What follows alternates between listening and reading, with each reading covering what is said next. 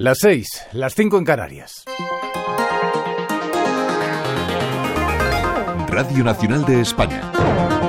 Servicios informativos.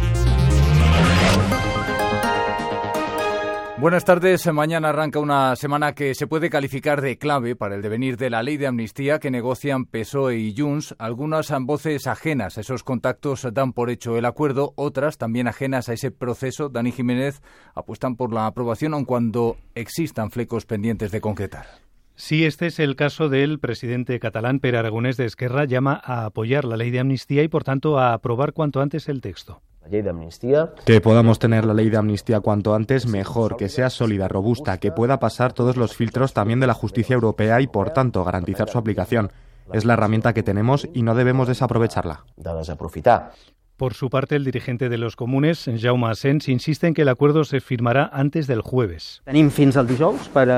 Tenemos hasta el jueves para anunciar el acuerdo. Y estoy convencido de que no esperará hasta el jueves. Será antes. Desde el Partido Popular, su portavoz Miguel Tellado insiste en que la ley de amnistía es una transacción del Gobierno por siete votos de los independentistas de Junts. Es transaccionar siete votos para una investidura a cambio de la amnistía durante diez años a los delitos que haya podido cometer y ha cometido el independentismo catalán.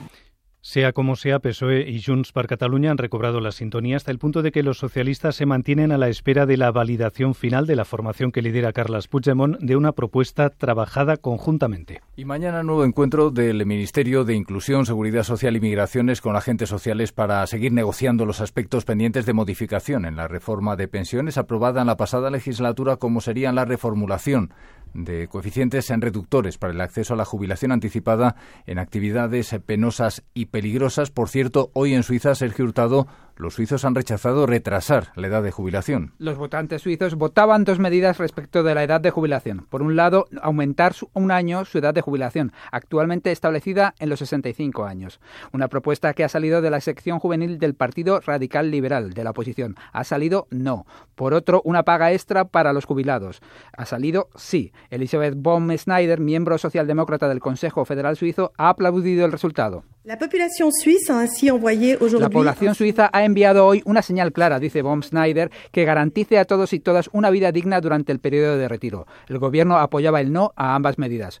Con 25 de los 26 cantones suizos escrutados, el no a la jubilación a los 66 años, 66 años se ha impuesto por un claro 75% de los votos, mientras que en la consulta sobre una decimotercera paga al año para los retirados ha vencido el sí con un apoyo del 58%. Y de vuelta a nuestro país contarles que en Córdoba hoy cientos de personas y medio centenar de tractores han salido a sus calles, nueva protesta del sector primario reclamando una respuesta a sus demandas que aseguran siguen desoyéndose, entre ellas en reducir burocracia o agilizar pagos de la PAC. Siguen sembrar una leguminosa que en nuestra zona no se da, está poniendo un gasoil, un tiempo, una semilla, que lo que está haciendo es subir el coste de la semilla, subir los costes de producción y se lleva a producción. Porque no pueden entrar productos de fuera con unos estándares de calidad mucho más bajos que los nuestros, que nosotros producimos y que nos obligan a producir. Y mañana alcanzaremos el undécimo día consecutivo en el que el precio de la luz no va a superar los 10 euros de media. El fijado en el mercado mayorista para el primer lunes de marzo se sitúa en los 7,95 euros megavatio hora, doblando el pagado hoy.